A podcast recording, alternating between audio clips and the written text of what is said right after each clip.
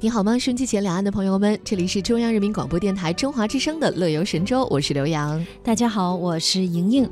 那么元旦快到了，春节也不远了。哎呀，春节作为我们中华民族最隆重的传统节日，嗯确实寄托着大家回家过年的这种美好的期盼。嗯，那其实呢，越来越多的朋友会在自己的春节假期当中呢，给博物馆留有一席之地。嗯、经常听说博物馆里过大年，已经成为博物馆界的一种常态。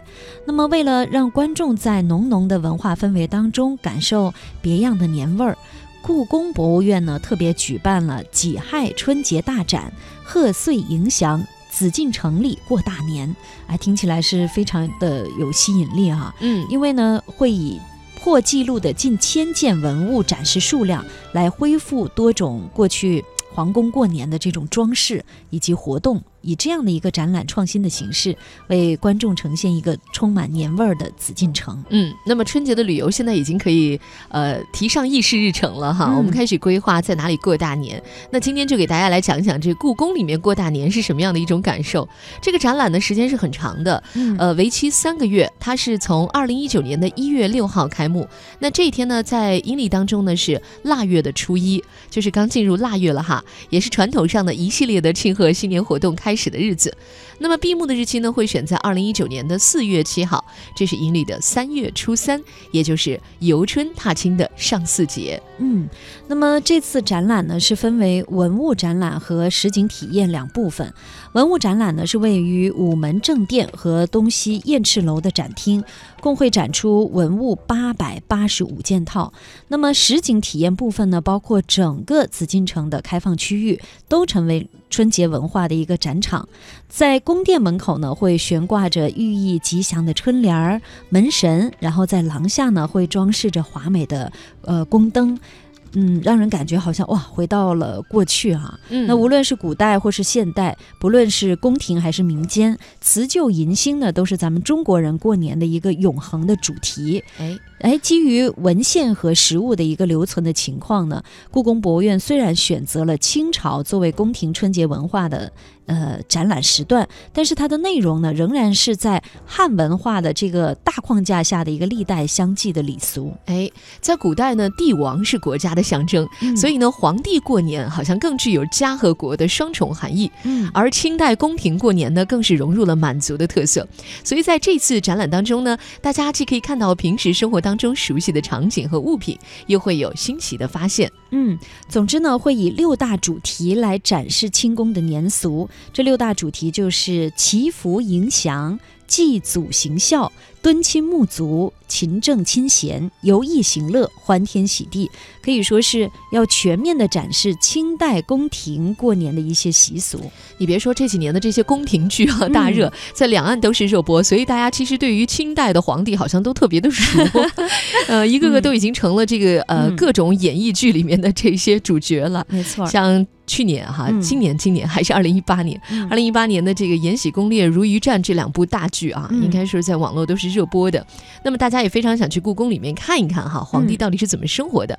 你看，我们说这六大主题，其中像那个祈福影响，这当然是过年最不可缺的了。对，呃，福字啊、春联儿啊、春条、门神等等，这不管是宫里还是民间都是要用的。嗯但是宫里面有它特别的，那就是天灯、万寿灯和宫灯，这些可是普通老百姓家里面看不到的。没错。所以在这个单元呢，大家还可以看到康熙、雍正、乾隆、嘉庆、道光这五代皇帝他们书写的福字，啊、比比看谁的书法最好哈、可谓是福气满满。嗯，而且呢，呃，大家看很多这样的清宫剧的时候，都会看到皇帝和宗亲以及后妃分别宴饮的这样的场景啊，就是过年嘛，阖家团圆，皇家也一样，团圆饭是必不可少的。嗯所以呢，在敦亲睦族的单元就展示了在元旦的这一天啊，皇帝和宗亲后妃宴饮的这样的一个场景。据说呢，宴桌摆放呢是参照了乾隆四十八年，也就是一七八三年善当的一个记载。动用的文物呢超过了一百件，会相当的壮观。对我们以前只是在看到电视上面，好像这个皇帝吃饭的时候，我们觉得，嗯哎，是不是一定是很铺张的哈？对，但到底怎么样呢？这个是要根据典籍记载来真实还原的，嗯这个才是真正有历史价值的。嗯，那当然，在古代呢，皇帝的一举一动呢，呃，都是牵涉国政哈。过年期间呢，他们都会有一个封印的那个仪式，呃，表示说过年嘛就是要休息了，但是呃休息也不能不理政务，对吧？嗯所以它有一个单元呢，叫做勤政。清闲这个单元，嗯它就是重点还原了明窗开笔的场景，就是把皇帝住的那个养心殿，哎呃，他的那个长居的那个东暖阁、哦明窗，在展厅呢把它搭建了出来。嗯在《国家宝藏》哈这一部非常受关注的这个专题片里面哈，嗯呃，第二季里面有一个明星文物，就是金瓯永固杯，它的原件其实就是放在这个地方的。哦，呃，所谓明窗开笔是什么意思呢？嗯就是皇帝新年举行的第一次的书写仪式。嗯。那皇帝呢会用万年青笔来书写这个吉祥的话哈，叫嗯。吉语间，然后呢用呃为天下苍生来祈福许愿，把这个写完之后呢，要把它封存在匣子里面。嗯黄匣子，对，嗯这是 皇帝专用的黄色的匣子，嗯。任何人都不能开启。嗯。呃，但是现在我们当然是有幸可以看到他们的真容了。对，呃，另外在这个单元当中，还可以听到古代最高规格的皇家交响乐团，哦就是中和韶乐啊，嗯各种古代的编钟啊、磬啊这种乐器了。嗯嗯，那么过年期间呢，肯定也是少不了很多的娱乐活动。那其中呢，游艺行乐单元就是展示过去皇家在过年期间的啊、一些娱乐项目。春节呢是咱们中国人的团圆节，当然也是中国人的狂欢节。平时啊，看起来非常高冷的、高高在上的皇帝，当然也会趁这个佳节来放松娱乐一下。那么在展柜当中呢，有个冰溪图，就是描绘了腊月初八太液池冰溪的一个场景。那么八旗健儿，我们知道清朝嘛，八旗健儿在冰面表演各种花样滑冰和杂技，比如说倒立啊、舞刀啊、叠罗汉呐、还有舞中翻等等，非常的热闹。而且呢，看戏也是过年时的一个主要的娱乐活动之一。在过去，展品当中呢有八件精美的戏衣，是非常难得一见的珍贵戏曲服装的资料，配合戏台、乐器、剧本和戏画等，哇。嗯，好像现在马上就能看到当年皇家看戏时候非常热闹喜庆的场面。对，因为那个时候他们也没有网络，所以娱乐活动就是看戏了哈。对，这是呃老少咸宜的一项活动。嗯那么可以说呢，这次贺岁影响紫禁城里过大年这个展览啊，可以说刷新了两项故宫博物院展览的历史记录。一个是呢，它是建院以来提用文物最多的一次展览，嗯还有就是建院以来展场面积最大的一次展览。嗯所以你看看春节去故宫博物院里面去过大年，是不是真的非常值得期待呢？